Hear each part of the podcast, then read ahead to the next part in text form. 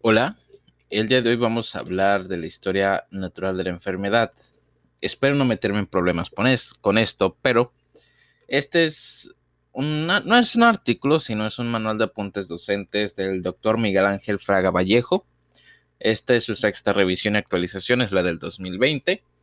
El doctor Miguel Ángel Fraga Vallejo es un investigador y doctor y profesor en mi universidad, la Universidad Autónoma de Baja California y como parte de la materia de ah, sociología médica y ciencias de la salud, eh, pues vemos la historia natural de la enfermedad y nos prestó, nos hizo llegar pues esta, estos manual de apuntes docentes. Entonces me gustaría empezar a leerlo, no sin antes agradecerle por proporcionarnos esto a mí y a mis compañeros de distintas generaciones nos hizo la aclaración que tiene varios errores, pero son intencionales para que agilicemos nuestra mente. Entonces vamos a tratar de encontrarlos. Y pues me gustaría, pues ya le agradecí, entonces vamos a empezar a leerla. Historia natural de la enfermedad. En el presente capítulo se analizará, se analizará la definición de historia natural de la enfermedad, los elementos que integran la tríada ecológica, el periodo prepatogénico y el periodo patogénico en sus diferentes etapas, sin olvidar la identificación, ubicación e importancia del llamado horizonte clínico. Definición de historia natural de la enfermedad. Para definir la historia natural de la enfermedad, cada autor incluye los elementos que considera de importancia según su punto de vista.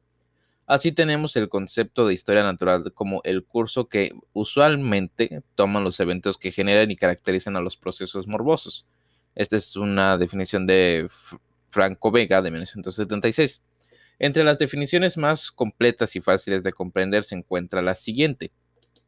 La historia natural de la enfermedad es el conjunto de cambios histológicos, bioquímicos y fisiológicos que se presentan de manera sucesiva y constante en un huésped susceptible expuesto a factores de riesgo y a la acción del agente agresor, los cuales se manifiestan por una serie de datos clínicos que evolucionan libremente, de manera sistemática o habitual sin la intervención de alguna medida.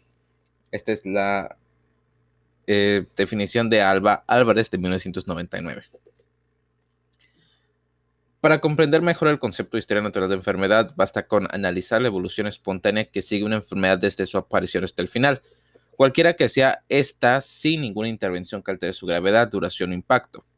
Si se toma como ejemplo el catarro común o el cuadro gripal, es el conocimiento incluso popular que, de no agregarse complicaciones y si el individuo se encuentra en condiciones previas normales de salud, el cuadro clínico tiende a desaparecer o remitir después de 5 a 7 días de iniciada la sintomatología con o sin medicamentos.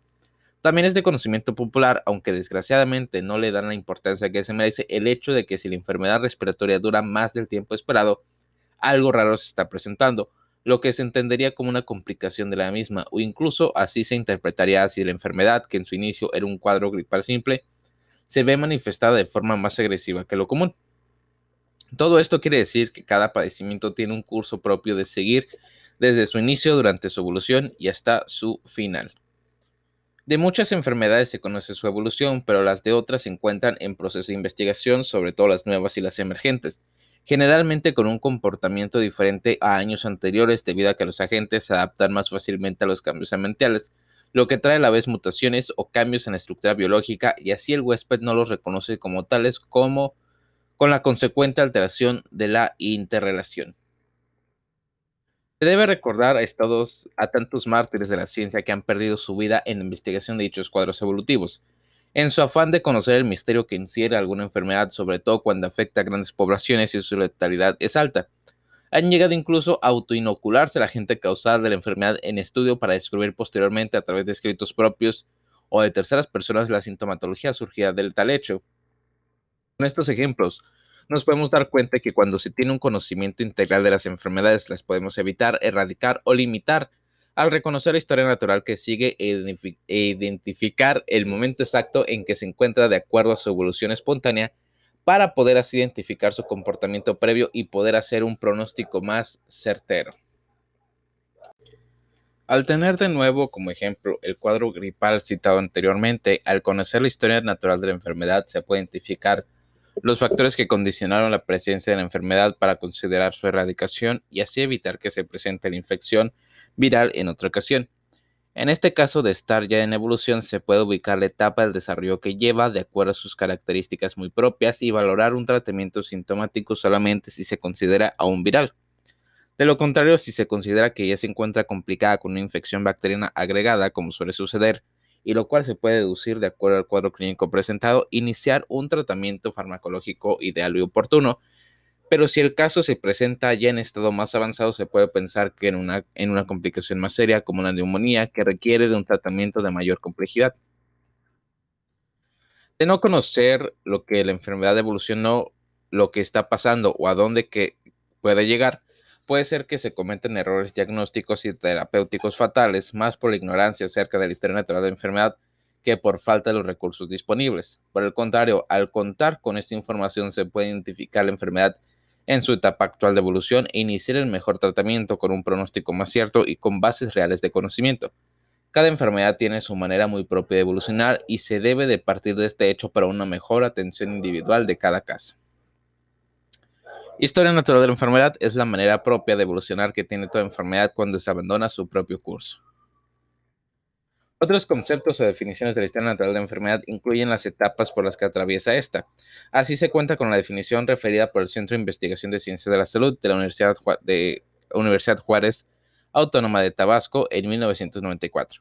Proceso de fenómenos que se, inician en un, que se inician en un individuo en un momento de su vida al exponerse a una serie de factores de riesgo, periodo prepatogénico, lo que puede desencadenar la aparición de la enfermedad subclínica y clínica, que es el periodo patogénico. Estos periodos se tratarán más adelante en forma particular e integrados posteriormente al esquema general de la historia natural de la enfermedad, revisando antes los elementos que integran la teoría ecológica y la importancia que tienen con el reconocimiento de los mismos, así como su clasificación e identificación. La triada ecológica. La ecología humana demuestra que la salud y la enfermedad no constituyen simples estados opuestos, sino grados diferentes de adaptación y equilibrio del organismo respecto al ambiente en que vive, es decir, el nivel de salud está representado por la eficiencia del funcionamiento biológico, físico y mental del individuo en relación con el medio ambiente que lo rodea y las variaciones de la escala van desde, una salud óptima hasta la enfermedad grave y la muerte. Hasta mediados del siglo XX y en algunas escuelas hasta la actualidad se atendía al individuo solamente desde el punto de vista biológico, sin considerar cómo importante las esferas psicológica y social en las cuales se desarrollaba. Ante esta situación, la Organización Mundial de la Salud define la salud como el completo estado de bienestar o equilibrio biológico, psicológico y social del individuo, y no solamente la ausencia de enfermedad y o invalidez. Concepto que se acerca de forma más integral, aunque de manera utópica por lo absoluto de su medición, al, conocimiento del hombre como parte de un ecosistema dinámico y complejo. El proceso de la enfermedad o el estado de salud en el hombre depende Primero, de la compleja interacción de estímulos entre la gente, el huésped y el ambiente, que son los elementos de la triada ecológica. Después del conjunto causal que resulta de múltiples influencias, características, presiones o factores de riesgo de cada uno de los tres elementos. Después de la reacción o respuesta del huésped a los estímulos patogénicos derivados de dicha interacción multicasal. Por lo tanto, el proceso de salud-enfermedad parte de la premisa de que durante ambos estados Existen tres factores que están en continua interacción. Dichos elementos están integrados por la llamada triada ecológica, el agente, el huésped y el medio ambiente. No importa el tipo de enfermedad, siempre se encuentran presentes los tres elementos de la triada ecológica en el proceso. Lo importante del conocimiento de los mismos es de, es de desarrollar la capacidad de identificación en cada proceso de salud de enfermedad para reforzarlos o combatirlos con el objetivo de acercar al individuo lo más posible hacia un equilibrio en las tres esferas y con ello a la salud. Agente es aquel cuya presencia o ausencia puede causar enfermedad. El concepto que lo define de manera más amplia es el siguiente. Es todo elemento, sustancia o fuerza animada o inanimada cuya presencia o ausencia puede, estando en contacto efectivo con un huésped humano susceptible y en condiciones ambientales propicias, servir como estímulo, biológico, psicológico, social para iniciar o perpetuar el proceso de enfermedad. Generalmente los agentes se han clasificado en cinco grupos. Los biológicos, que son bacterias, hongos, virus, metazoarios, protozoarios, riquecias. Los físicos, calor, frío, humedad y ruido extremos, además de radiación. químicos exógenos como por ingestión, inhalación o por contacto, o e, endógenos como productos y agentes de anomalías metabólicas, agentes mecánicos, agentes punzocortantes, armas de fuego, fricción, estiramiento y otras fuerzas mecánicas, y nutrientes como proteínas, grasas, carbohidratos, vitaminas, minerales, etc. Algunos autores incluyen en su clasificación dos agentes de otros dos tipos, los agentes psicológicos, que son los conflictos, las frustraciones y tensiones emocionales que los acompañan como ira, miedo y angustia, y los agentes sociales, que se entiende por agentes sociales aquellos que están relacionados con la interacción de los individuos que forman las personas con los grupos, comunidades y demás seres sociales. Los agentes psicológicos y sociales a los cuales se les reconoce actualmente un papel de mayor importancia como factores causales directos e indirectos de enfermedades incluye a los factores económicos, políticos, educativos y culturales, los cuales eh, entre los cuales destacan la pobreza, la ignorancia, la desorganización o la desintegración familiar, la falta de afecto, las tensiones y en general el tipo de trabajo que desempeña, la inseguridad en el empleo, las condiciones y ubicación de la vivienda, los cambios de lugar de residencia, la influencia de las amistades y los grupos, etc. Todos estos factores económicos, sociales y culturales, y en muchos casos los ecológicos, están condicionados por la estructura social. Los dos tipos de agentes mencionados, psicológicos y sociales, responden a la definición integral de salud universalmente aceptada, el estado completo de bienestar físico, psicológico y social del individuo y no solamente la ausencia de enfermedad y o invalidez. Dicha definición de la salud contempla tres esferas que requieren el individuo para mantener en óptimas condiciones el ser considerado como sano, por lo que todo aquello que atente contra cada una de estas esferas se considera agente causante de enfermedad. Por lo, antes citado y de acuerdo con los argumentos expuestos, se debe incluir en, la clasificación de agentes a estos dos no menos importantes tipos, el psicológico y el social, por lo cual una clasificación más completa sería la siguiente que incluya siete tipos. Agentes biológicos, físicos, químicos, mecánicos, nutricionales, psicológicos y sociales. Así, se puede utilizar la clasificación anterior en los siguientes ejemplos. En el caso de infecciones respiratorias, como, ejemplo, como el ejemplo citado al inicio, el agente puede ser viral o bacteriano, o sea, biológico.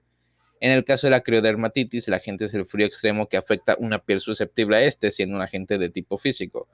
La disminución de la agudeza auditiva en los músicos puede verse a la constante exposición del ruido intenso por periodos largos o súbitamente, como en el caso de una explosión, siendo ambos físicos también. Otro ejemplo actualmente muy de moda sería la afección auditiva por el uso exagerado de audífonos musicales o alto volumen en los niños y jóvenes. Una quemadura por calor extremo, como la exposición exagerada a rayos solares, sería también un ejemplo físico. Entre ejemplos de casos de agentes químicos se encuentra la ingesta de ácidos, la inhalación de gases tóxicos o una simple dermatitis por contacto a cierta sustancia a la cual el huésped es susceptible por características propias de la sustancia o respuesta alérgica a la misma previa exposición de sensibilización. La falta de insulina en el diabético juvenil sería un caso de agente endógeno químico. Una herida de arma punzocortante o de fuego, una fricción, una fricción de la piel al deslizarse por una soga sin guantes y alta velocidad, un ejercicio físico mal controlado con la subsiguiente eh, esguince o algún ligamento, de algún ligamento, un golpe cualquiera, son ejemplos de la participación de agentes mecánicos. No se debe de olvidar la importancia que tiene el estado nutricional del huésped en el proceso de salud de enfermedad. Por ello, la ausencia de proteínas en la dieta puede ser causa de desnutrición, así como la ingesta exagerada de alguna vitamina o mineral que puede originar enfermedades específicas en cada paso, hipervitaminosis, cálculos renales, etc. Considerada como una de las grandes epidemias del siglo XXI, la obesidad es una enfermedad que no se debe menospreciar por las complicaciones biológicas y psicosociales que tienen el futuro de los pacientes que la padecen, sobre todo como parte del síndrome metabólico. Por ejemplo, un alumno de medicina por las tensiones sufridas durante un curso o durante el tiempo de presentar exámenes de manera frecuente acude con su médico refiriendo al cuadro clínico compatible a diagnóstico de gastritis, colon irritable, neurodermatitis, etc. Todas ellas consideradas enfermedades psicosomáticas por el origen de las mismas, la cual clasifica los agentes causales. Además, si se considera que el alumno se rodea de amistades que se limitan, que le limitan su dedicación al estudio o que son farmacodependientes, alcohólicos, etc., o que no cuentan con recursos económicos suficientes para satisfacer sus necesidades básicas, o cuyo núcleo familiar se encuentra desintegrado, entonces la esfera social influye en el proceso de salud de enfermedad, por lo que se consideraría la etiología de origen psicosocial. Como otro ejemplo de influencia o acción directa de agentes sociales y su importancia en la aparición o desarrollo de enfermedad, se afirma que una política social para la salud no puede ignorar que la pobreza y la discriminación racial siguen siendo una causa muy poderosa de mala salud. Se debe recordar que el efecto de la gente en su presencia y en algunos casos como los se debe recordar que el efecto de la gente es en su presencia y en algunos casos como los nutrientes, insulina, etcétera, en su ausencia. En ciertos casos el agente puede actuar en ambas situaciones, ausencia o presencia, de acuerdo a las características propias del huésped y del ambiente.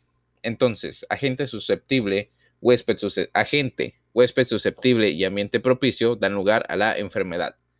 El agente cuenta con algunos factores en la historia natural de la enfermedad que lo caracterizan como inherentes o de ellos mismos. Perdón, el agente cuenta con algunos factores en la historia natural de la enfermedad que le caracterizan como inherentes a ellos mismos.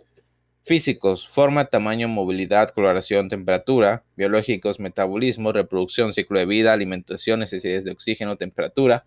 Y químicos, nucleoproteínas, carbohidratos, lipoproteínas, etc. Algunos factores están relacionados con el huésped y lo caracterizan de acuerdo a su calidad. Infectividad, patogenicidad, virulencia, toxicidad e intensidad y otros lo caracterizan de acuerdo a su cantidad. Número, volumen de carga, tiempo de exposición y ambos factores inherentes a cada agente. Es importante definir tres conceptos que con frecuencia son mal utilizados al tratar temas referentes a salud pública. Infectividad. Infectividad habilidad de un agente para invadir y adaptarse al huésped humano, lo cual permite su desarrollo y multiplicación. Patogenicidad, habilidad del agente para producir una reacción específica cuando se aloja en el organismo, ya sea en estado local, general, clínica o subclínica.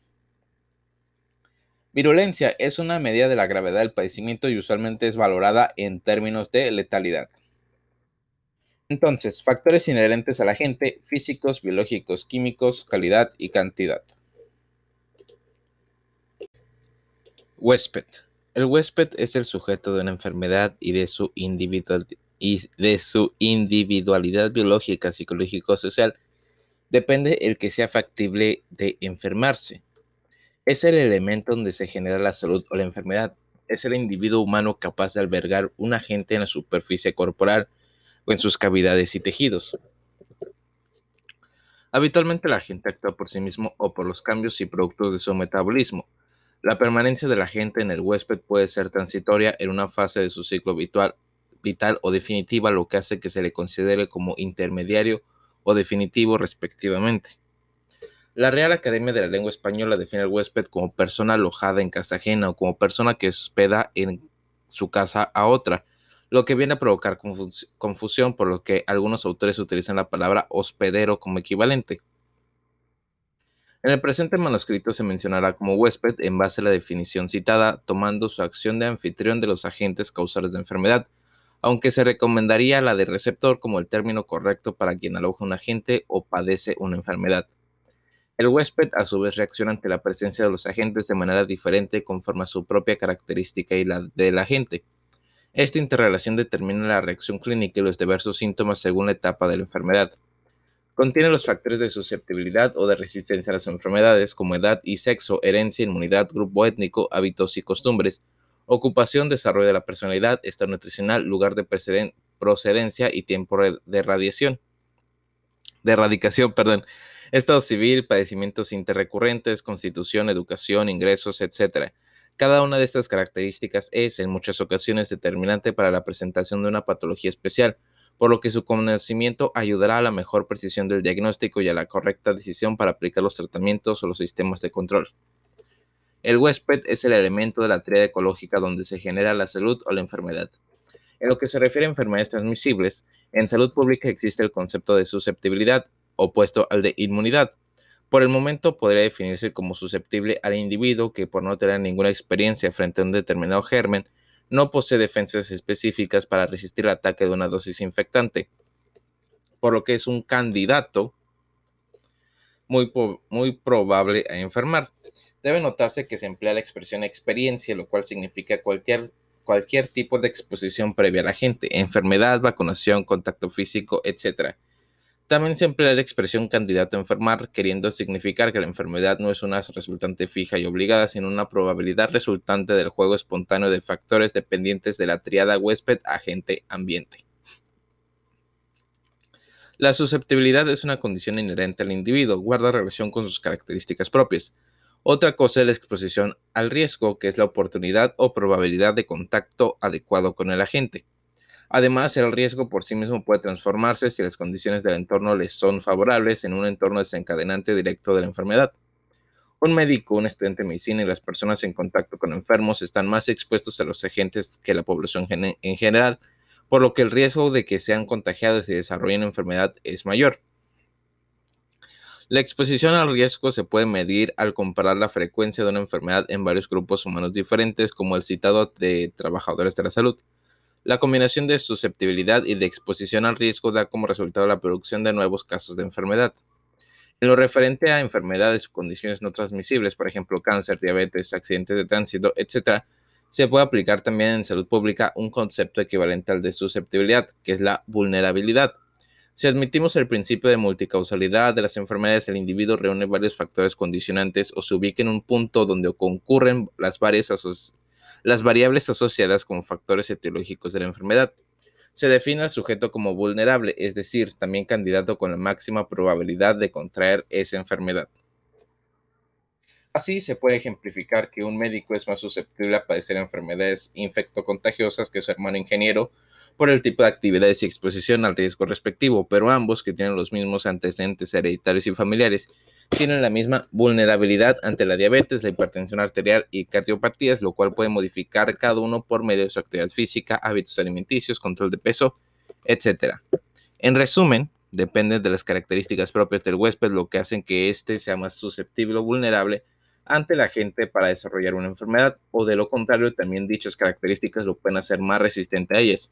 Sin embargo, el uso de estos términos dependerá de la región y manejo particular del lenguaje, quedando la conceptualización uniforme para ambos casos en cuanto a la situación del huésped. Entonces, factores del huésped son la ocupación, grupo étnico, inmunidad, costumbres, edad, sexo, hábitos, herencia, personalidad, nutrición, constitución, estado civil, procedencia, radicación, ingresos, educación, vulnerabilidad y susceptibilidad. Por un lado, se presenta a la gente con todas sus características que lo hacen comportarse como tal, y por otro se tiene al huésped humano susceptible de presentar la enfermedad. Para completar la triada ecológica falta el tercer elemento, el ambiente. Ambiente. Está representado por todo aquello que existe fuera del organismo vivo, todo lo que nos rodea en el universo externo y al mismo tiempo Sirve de hábitat tanto al huésped como a los agentes y en ocasiones puede convertirse en agente mismo causante enfermedad. Es el medio físico, biológico y social, socioeconómico y cultural en el que el organismo vegetal o animal vive. Incluye todos los factores o circunstancias externas ante las cuales los seres vivos reaccionan o pueden reaccionar. Estas circunstancias pueden influir de forma positiva o negativa en la actividad orgánica. El ambiente es todo lo que nos rodea en el universo externo y sirve de hábitat tanto al huésped como a los agentes. El medio ambiente o ambiente es importante para la existencia de una determinada patología, ya que de él depende en gran parte la presencia o persistencia de dichas fuentes de infección o de producción de agentes estáticos. Permite también el establecimiento de mecanismos de transmisión y la existencia de vectores, reservorios y huéspedes intermediarios en la microbiota, la fauna y en la población humana. El medio ambiente condiciona así la patología regional en lo que, se, en lo que en la que desempeña función importante la zoonosis transmitible al humano. En las últimas décadas, las alteraciones del medio ambiente se han convertido en uno de los más importantes centros de interés en los países industrializados y muy particularmente de todos aquellos que conforman el, denominado, mal denominado tercer mundo, en donde el deterioro ecológico se combina con una serie de desajustes económicos y sociales aún no resueltos. Por otra parte, es un hecho que la alteración del ambiente provoca evidentes daños en la salud humana y que por lo tanto su conocimiento requerirá de una visión que integre elementos sociales y ecológicos con los de orden estrictamente médico para impulsar vías de solución factibles. Un ejemplo de lo citado en el párrafo anterior es la modificación que ha sufrido el clima a nivel mundial como consecuencia de la contaminación ambiental global originada por la quema de los pozos petroleros durante la guerra del Golfo Pérsico a inicios de la década de los 90. Los científicos pronosticaron que los efectos sobre la salud de la población mundial se verían a inicios del siglo XXI, lo cual es evidente actualmente al observarse cambios significativos en el comportamiento general de las enfermedades. alterando sus historias naturales y obligando a los investigadores en salud a reestructurarlas de manera adecuada al fenómeno actual. Así, un cuadro gripal se seguía, que seguía una evolución de 5 a 7 días como máximo y que en la mayoría de los casos se autolimitaba, ahora se complica en forma más frecuente en un cuadro clínico de infección respiratoria viral bacteriana con duración de 3 semanas de evolución en promedio, muy incapacitante por su sintomatología acentuada y que requiere de tratamiento no convencional como hace 10 años, e incluso a las bacterias las presenta más resistentes a los antimicrobianos de primera elección lo que hace más costoso el tratamiento prescrito, afectando así a la esfera económico-social del individuo. Los agentes biológicos se adaptan más rápido y fácil a los cambios ambientales a través de mutaciones, lo que hace que el sistema inmune del ser humano ya no los identifique y los vea como extraños, lo que trae las consecuencias mencionadas de desequilibrio traduce de enfermedad. Incluso los medicamentos ya no son efectivos para los agentes tradicionales, pues estos han cambiado en su estructura y se tiene que buscar nuevos medicamentos que identifiquen sus nuevas cadenas genéticas para poder ser efectivos. El ambiente está compuesto por una multiplicidad de factores que pueden clasificarse en la forma siguiente. Disculpen. Ambiente físico está representado por las características geográficas, climatológicas y mecánicas de la zona las condiciones del aire, del agua, que pueden ser generales a dicha zona o región o limitarse a la habitación, escuela, lugares de trabajo o de recreo. Ambiente biológico, llamado también orgánico, está compuesto por la flora y la fauna del lugar de estudio. La flora la constituyen los vegetales silvestres, de ornato, comestibles, medicinales, etc. La fauna, los animales de consumo alimenticio, los silvestres y domésticos de diferentes tipos y características. Incluye todas las manifestaciones de la vida que tienen influencia sobre el individuo o del grupo. Ambiente social, también llamado superorgánico o socioeconómico y cultural, que incluye todo lo que el hombre ha inventado como ser social. Lo representan las conglomeraciones humanas, puede limitarse al núcleo familiar, de trabajo o estudio o extenderse a todos los habitantes de una zona. Del medio social se estudia su economía, nivel cultural, organización social, política, religión, movimientos migratorios, hacinamiento, organización sanitaria, etc. Ya, ya con el conocimiento referente a los tres elementos que integran la teoría ecológica, se puede llegar a la siguiente conclusión general. En estado de salud óptima, el individuo no solo cuenta con toda su capacidad vital, sino también con la resistencia necesaria para hacerle frente a los riesgos del medio ambiente y con una vida de relajación adecuada al medio social en que se desenvuelve. Durante este proceso se ha representado en forma esquemática la salud como una balanza en equilibrio eh, perfecto en donde los platillos contendrán a los agentes y al huésped, en tanto que el fiel, el, corresponde al medio ambiente. Así, por ejemplo, cuando las características de los agentes, ya sea número, virulencia, transmisibilidad, etc., son capaces de provocar desequilibrio, esto trae como consecuencia la producción de la enfermedad. Lo mismo acontece cuando el medio ambiente le es hostil al huésped o favorable a los diferentes agentes. Posiblemente el huésped es el factor que más favorece al desequilibrio de la teoría ecológica por sus múltiples variables. La interrelación que se establece entre agentes y huéspedes, facilitada por las condiciones del medio ambiente, determina la aparición de fenómenos morbosos en la comunidad y provoca patologías que es necesario conocer para una mejor actuación en el diagnóstico de la terapéutica. La enfermedad depende así de las múltiples características de los tres elementos mencionados, por lo tanto no obedece a una sola causa, sino que es multicausal. Por otra parte, se le considera como un fenómeno de masa con acción en la comunidad y no solo como un problema aislado o individual. Las mutaciones de los agentes biológicos, los cambios ecológicos favorecidos principalmente por el hombre y las condiciones cambiantes de éste de acuerdo a sus nuevos hábitos, costumbres y comportamientos ante las eventualidades, desastres naturales o las motivadas por la industrialización o la modernización o la participación bélica son factores que permiten valorar el desarrollo del proceso patológico. La historia natural de la enfermedad comprende desde el desequilibrio que ocurre en los elementos de la teoría ecológica que produce el estímulo de la enfermedad, el que a su vez produce una respuesta en el huésped, hasta los cambios que puede llevar al estado crónico, la incapacidad de recuperación o la muerte.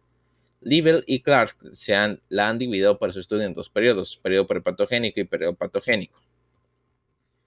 Periodo prepatogénico. Habitualmente el hombre o el huésped, el humano, se desenvuelve en un ambiente en el que, existe muy, en el que existen muy diversos agentes morbosos, sin embargo, solo en determinadas condiciones desarrolla alguna enfermedad.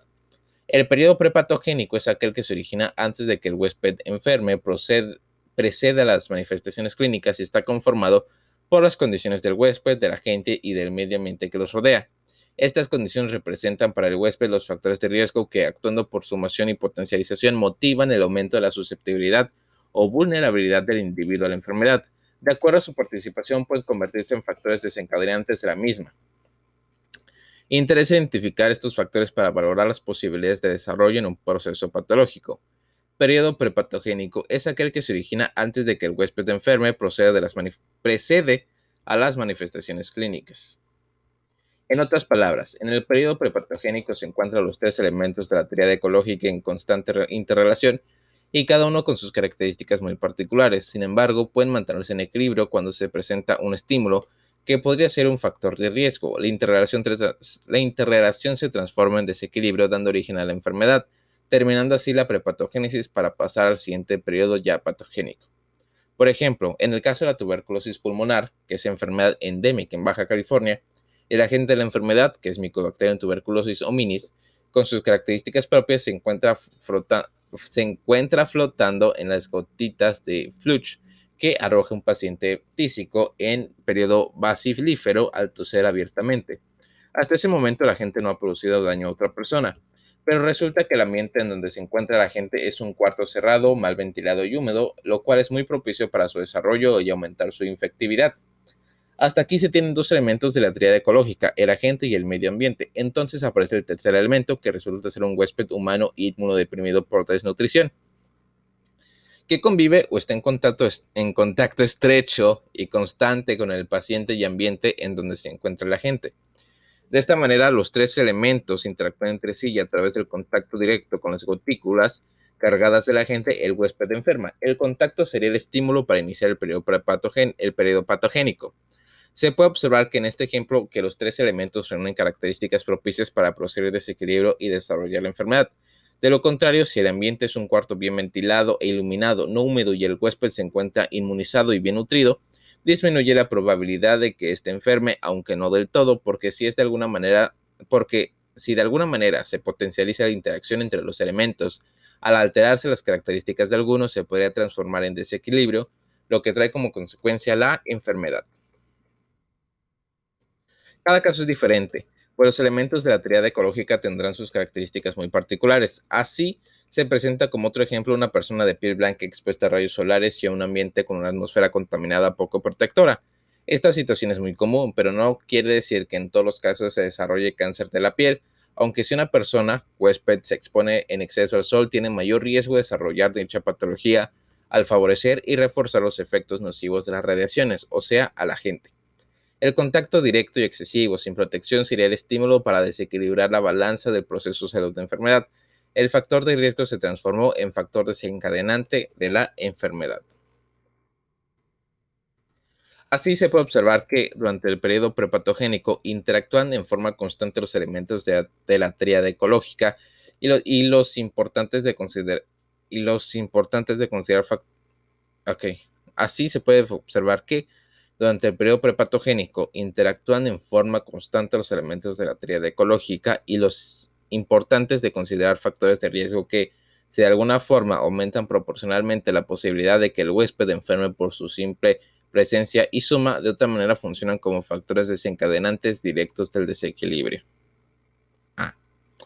El periodo prepatogénico está integrado por tres procesos proceso en el ambiente, estímulos de enfermedad o de salud, proceso en la teoría ecológica, interacción multifactorial por condición de equilibrio. Si este es favorable al huésped, se conserva la salud. Y proceso en el huésped. Numerosos elementos hacen que conserve la salud, como la inmunidad específica, inespecífica, edad, nutrición, etc. Comprender la importancia del conocimiento integral de la prepatogénesis de las enfermedades facilita la planeación de estrategias preventivas efectivas basadas en una promoción de la salud y protección específicas fundamentadas en el manejo de los factores de riesgo y los inherentes a los elementos de la triada ecológica, orientada a acciones que los canceren o atenuen, con el propósito de evitar que se presente el desequilibrio, o sea, la enfermedad propiamente dicha. Con la información presentada en este capítulo, el lector podrá comprender de forma más íntegra, íntegra lo que sucede antes de que el paciente enferme y en los casos ya establecidos en forma subclínica o clínica el porqué de dicho desequilibrio.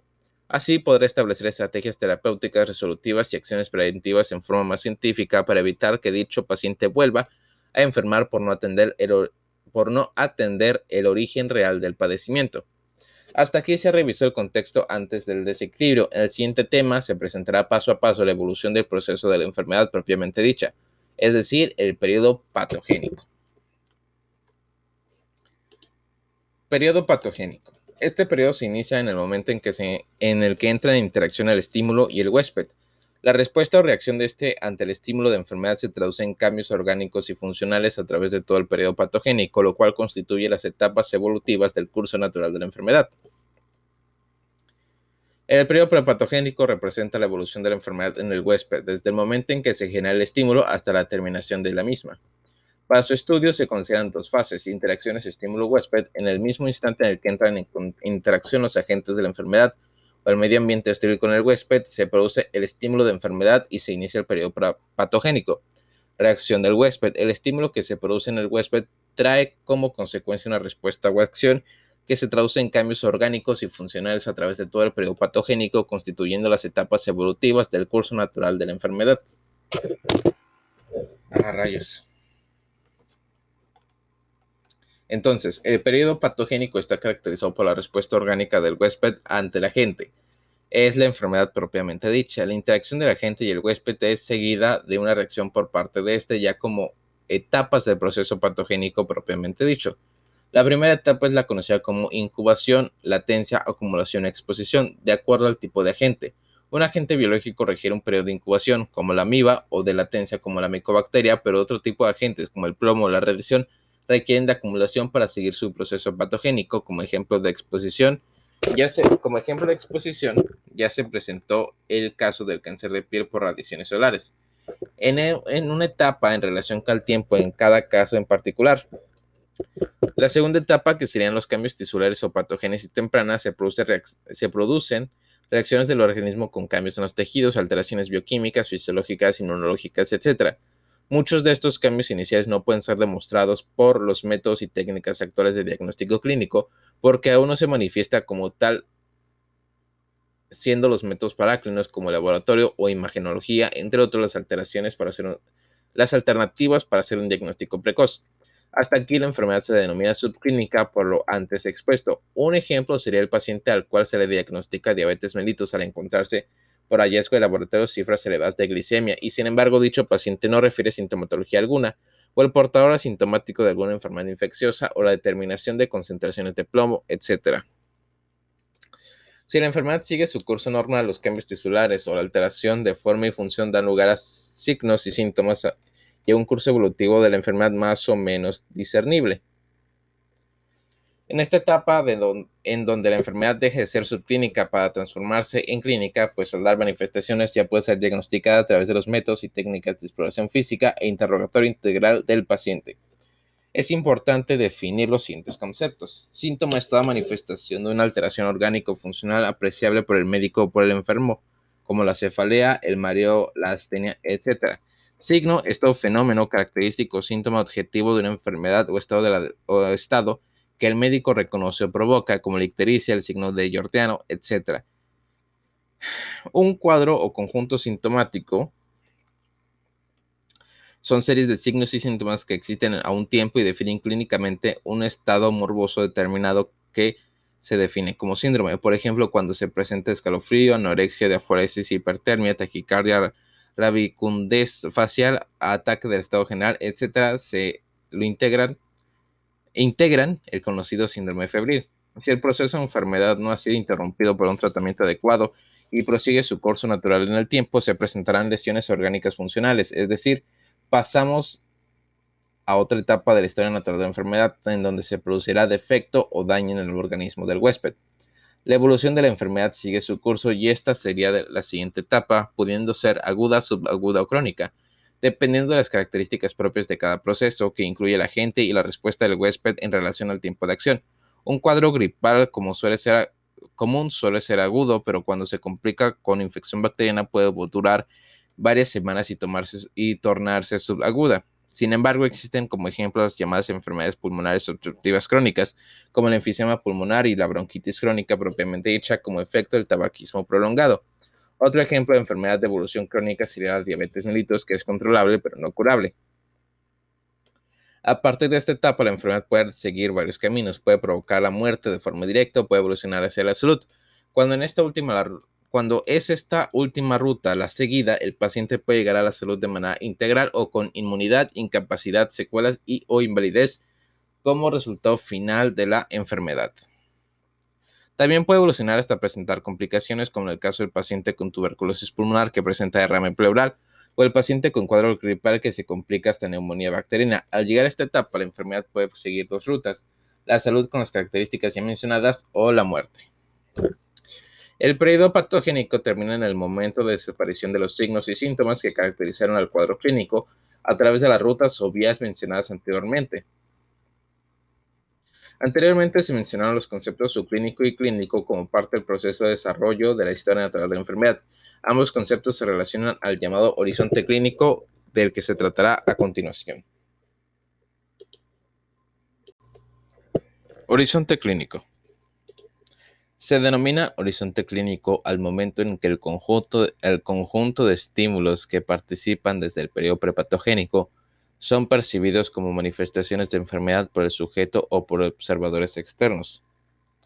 Es una línea imaginaria que separa la etapa subclínica de la etapa clínica, o sea, separa la enfermedad en dos etapas. Una manifiesta solamente a través de métodos sofisticados para, clínicos como laboratorio y gabinete, y otra ya manifiesta clínicamente a través de signos y síntomas. Se presenta al terminar la etapa de cambios tisulares e iniciar la etapa de signos y síntomas. Es modificable, puede adelantarse o retrasarse según el desarrollo alto o bajo la percepción del propio huésped y del médico, por la combinación de características biológicas y psicológicas del individuo que le dan la capacidad de reaccionar ante la agresión. Como ejemplo tenemos la enfermedad aguda y crónica, las enfermedades agudas y crónicas. En las primeras generalmente el individuo se percata fácilmente por las alteraciones que lo hacen diferente a como era. En las crónicas la percepción es menos evidente porque el proceso se desarrolla un tiempo más prolongado y el individuo se acostumbra al cambio y las alteraciones pasan inadvertidas. El médico debe aprender a diagnosticar las enfermedades desde una etapa subclínica de manera precoz para poder brindar al paciente un mejor, pronóstico. Se debe de olvidar de la cómoda actitud de esperar a que el individuo se manifieste ya clínicamente para iniciar un tratamiento. Esto lo logrará cuando comprenda la, la, importancia del reconocimiento del horizonte clínico y el deber de trabajar la buena medicina antes y después de llegar a este, es decir, al horizonte clínico. Entonces, el horizonte clínico es la línea imaginaria que separa la etapa subclínica de la clínica. Niveles de prevención. Parte número 2. Para dar inicio a esta importante unidad es necesario definir el concepto de medicina preventiva. Es la ciencia y el arte de prevenir las enfermedades, prolongar la vida, promover la salud y eficiencia física y mental, ejercida con el fin de interceptar las enfermedades en cualquier etapa de su evolución lo preventivo y lo curativo no son sino dos aspectos de la medicina que no pueden separarse, ya que en ambos casos el objeto de preocupación es el mismo. El individuo, ah, el individuo. Desafortunadamente en el entorno real son pocos los médicos que buscan prevenir las enfermedades y se dedican exclusivamente a su atención curativa, ya sea porque en forma institucional así se les limite o por cuestiones de intereses personales al buscar la remuneración por sus servicios asistenciales. Al mismo tiempo, la población en general adolece de falta de educación en salud, lo que hace que desconozcan las bondades de la medicina preventiva o la menosprecien, a tal grado que buscan ayuda o orientación ya con enfermedad activa, muchas veces avanzada, al grado de afectar su pronóstico de forma considerable. Durante el periodo prepatogénico será de gran valor conocer la... Disculpen. Ok. Durante el periodo prepatogénico será de gran valor conocer la multiplicidad de factores capaces de modificar o interactuar en la tríada ecológica, con el fin de interceptar la interacción y evitar que se produzca el estímulo de enfermedad. En el periodo patogénico se tratará de interrumpir el curso de la enfermedad en cualquier etapa de su evolución y prevenir su desarrollo. En este sentido, tanto el tratamiento médico como el quirúrgico de la enfermedad se pueden considerar como una medida de prevención. Por consiguiente, la interferencia en el desarrollo de la enfermedad se reduce a interponer barreras en distintos momentos en su ciclo evolutivo y utilizar los recursos físicos, materiales y humanos de una manera adecuada y racional. Liebel y Clark han dividido en tres niveles las medidas de prevención. El primer nivel, prevención primaria, se ubica en el periodo prepatogénico, mientras que el segundo y tercer nivel, que es decir, la prevención secundaria y terciaria, se ubican en el periodo patogénico. A la vez, dichos niveles de prevención incluyen los llamados niveles de aplicación de medidas preventivas, que son cinco, y son aquellos en los que se generan acciones de acuerdo con el conocimiento que se tenga de la historia natural de la enfermedad. Prevención primaria. Tiene por objeto interceptar o romper el eslabón más débil o el más accesible de la cadena epidemiológica y su finalidad es evitar que se produzca el estímulo de enfermedad. Sus actividades encaminadas a mantener la salud del huésped se desarrollan en el periodo prepatogénico. La prevención primaria incluye los dos primeros niveles de aplicación de medidas preventivas, a saber, el primero es la promoción de la salud, que pretende mantener al individuo en estado de normalidad, de bienestar físico y mental y en equilibrio con su ambiente, es decir, no se refiere a alguna enfermedad en particular. La protección específica son medidas específicas en cada enfermedad con el fin de evitarla. La promoción de la salud es el proceso que permite incrementar el control sobre los determinantes de la salud y en consecuencia mejorarla. Está encaminada a grupos de alto riesgo, poblaciones y comunidades por medio de comunicación masiva, TV, radio, prensa, internet, etc carteles, folletos, volantes, rotafolios, franela, franelógrafos, sociogramas, dramatizaciones, charlas, teatro, retroproyecciones audiovisuales, etcétera, siendo estas algunas de las técnicas utilizadas. Como ejemplo, la educación médica y sexual, planificación familiar, orientación nutricional, programas del control de crecimiento, desarrollo pre y postnatal, promoción del saneamiento, recreación, administración del tiempo libre, etcétera. Es importante encaminar la promoción al grupo que realmente lo requiere para un mejor aprovechamiento de los recursos disponibles y en la planeación de la misma. Considerar al auditorio a educar para que la técnica sea la adecuada y cumplir así con los lineamientos básicos de la comunidad. Como parte fundamental integrada de la promoción de la salud se tiene a la educación para la salud, cuya finalidad no es solamente informar a la población de alto riesgo, sino enseñanza que pretende conducir al individuo y la colectividad a un proceso de cambio de actitud y de, de conducta para la aplicación de medios que les permitan la conservación y el mejoramiento de su salud. La protección específica son medidas dirigidas a cada enfermedad según sus características propias. Como ejemplo tenemos las inmunizaciones, el aseo personal, la dieta equilibrada, programas de detección específica de enfermedades e información a los grupos de alto riesgo sobre las mismas, el usar guantes especiales para manejar ciertos instrumentos de trabajo o sustancias con la finalidad de evitar lesiones o enfermedades, es un ejemplo de medidas, perdón, es un ejemplo de medidas específicas en el medio laboral, así como exigir el uso de cuidado de equipo de protección como cascos, lentes, ropa especial, etc. Las normas básicamente de higiene médica son de las normas básicas de higiene médica son medidas específicas de protección para el médico y el personal paramédico que tienen como finalidad evitar que estos adquieran la enfermedad por el contacto directo o indirecto con agentes infectocontagiosos a los cuales están expuestos. No se debe de esperar a que se presente la enfermedad, sino trabajar la protección específica en el periodo prepatogénico para evitar así el desequilibrio en la tríada ecológica y con ello la afección del individuo. Prevención secundaria. La enfermedad ya se ha originado. Es el periodo de la patogénesis y el huésped ha reaccionado ante el estímulo. Se refiere al diagnóstico precoz y al tratamiento oportuno y a la limitación del daño de una enfermedad que se encuentra en evolución para modificar las alteraciones progresivas a células, tejidos y órganos, evitando lesiones orgánicas más graves que produzcan una mayor incapacidad. Esto, esto quiere decir que la finalidad de la prevención secundaria es detener la progresión de los procesos patológicos. Incluye los siguientes dos niveles de aplicación de medidas preventivas que se corresponden al tercer y cuarto nivel respectivamente. Tercer nivel, diagnóstico precoz y tratamiento oportuno. Significa reconocer los factores de riesgo, signos y síntomas de las enfermedades para detectarlas, diagnosticarlas y tratarlas en forma oportuna. La limitación del daño, que es el cuarto, que evitar que la enfermedad avance y continúe deteriorando al individuo. El diagnóstico precoz deberá hacerse por medio de la clínica, la epidemiología y el uso adecuado del laboratorio y gabinete, teniendo, conocimiento de la historia natural de la enfermedad en, del caso en estudio el médico debe ser capaz de determinar la etapa exacta en que se encuentra el proceso de la enfermedad, en base a un buen interrogatorio, exploración física integral y uso correcto de los medios paraclínicos.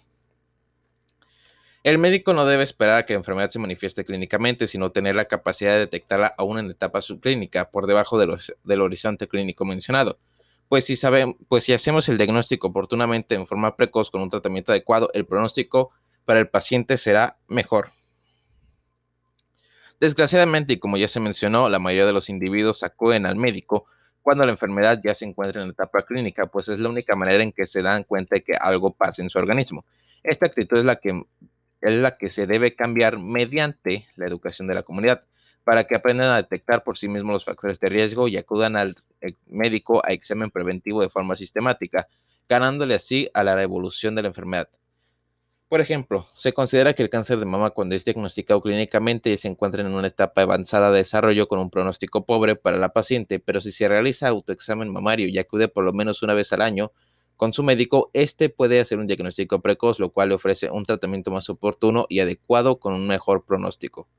Este es triste observar en una sala de urgencias la gran cantidad de pacientes que acuden por presentar complicaciones relacionadas con hipertensión arterial sistémica, diabetes, ignorando que pueden dichas enfermedades que de más, por demás de evolución crónica, cuando pudieron ser diagnosticadas en forma precoz, si el médico acude al paciente y le realiza una historia clínica completa, detectando así factores de riesgo o la enfermedad en etapa subclínica. Pero la actitud de una simple espera detrás de un escritorio o en una sala hospitalaria trae como consecuencia que la enfermedad evolucione hasta la complicación o incluso la muerte del paciente. Si se establece un diagnóstico precoz y un tratamiento oportuno y adecuado, el daño será menor. Es momento para reconsiderar mejores diagnósticos terapéuticos y adecuar de acuerdo a la evolución de la enfermedad con la finalidad de que éste no avance y cause mayor daño al organismo, previniendo secuelas. El retraso de la atención médica no solamente se debe al poco interés de la población que, la población tiene en su salud, como se comentó anteriormente, sino que puede existir otros factores como la difícil accesibilidad a los servicios médicos, limitaciones económicas, bajo nivel cultural, etc. Las instituciones de salud y las de seguridad social tratan de solucionarlos, pero siempre habrá la necesidad de orientar y educar a la población para la mejor utilización de los servicios existentes, sean estos públicos o privados. Prevención terciaria. Cuando la enfermedad ha evolucionado hasta las últimas etapas del periodo patogénico, aún es posible aplicar algunas medidas de prevención para evitar la incapacidad total o la muerte, o para reubicar al individuo en su, medio ambiente, siendo la única forma de actuar la rehabilitación, o sea, el quinto nivel de aplicación de medidas preventivas. La rehabilitación debe ser física, psicológica y social para que se considere integral y debe incluir la participación activa de la familia del paciente para que sea efectiva. De esta manera se tratará de readaptar al individuo a sus condiciones de vida y fomentar la productividad. El problema de invalidez ha, venido en aumento, pues obedece a diversos factores. Por una parte, la industrialización que ha incrementado el número de accidentes de trabajo, asimismo, el aumento de la población y su concentración de grandes núcleos urbanos. Por la otra, el aumento de la esperanza de vida que ha permitido la aparición de padecimientos crónicos propios de la edad avanzada, muchos de ellos invalidantes por sí mismos o por sus secuelas. El trabajo en equipo es una condición ineludible de la rehabilitación. Participan en ella el médico, el psicólogo, el psiquiatra, la enfermera y la trabajadora social, el terapista físico y el terapista ocupacional. La importancia de la participación de cada uno de los elementos del equipo mencionado depende naturalmente del caso que se pretende rehabilitar. El médico particular debe conocer cuáles son los servicios existentes en la población para la atención de los minusválidos a fin de referirlos oportunamente a dichos servicios, contribuyendo a que los individuos vuelvan a ser útiles a sí mismos y a la sociedad en que viven. La rehabilitación debe ser biológica, psicológica y social para considerarla integral. A continuación se presenta un cuadro que resume los tres niveles de prevención con sus respectivos niveles de aplicación. La medicina preventiva tendrá nivel de prevención y nivel de aplicación. La primaria es la promoción de la salud y la protección específica. La secundaria, diagnóstico precoz y tratamiento oportuno y limitación del daño. Y la terciaria, la rehabilitación física, psicológica y social. Por un lado, se presentó la historia clínica de la enfermedad desde la interrelación de los elementos en el periodo prepatogénico hasta la evolución de la enfermedad por sus diferentes etapas en el periodo patogénico. A la vez se revisó también los diferentes niveles de prevención con sus respectivos niveles de aplicación. Queda por revisar la relación existente entre la historia natural de la enfermedad y la medicina preventiva, lo cual se presentará en el siguiente capítulo. Historia natural de la enfermedad y medicina preventiva. Integración.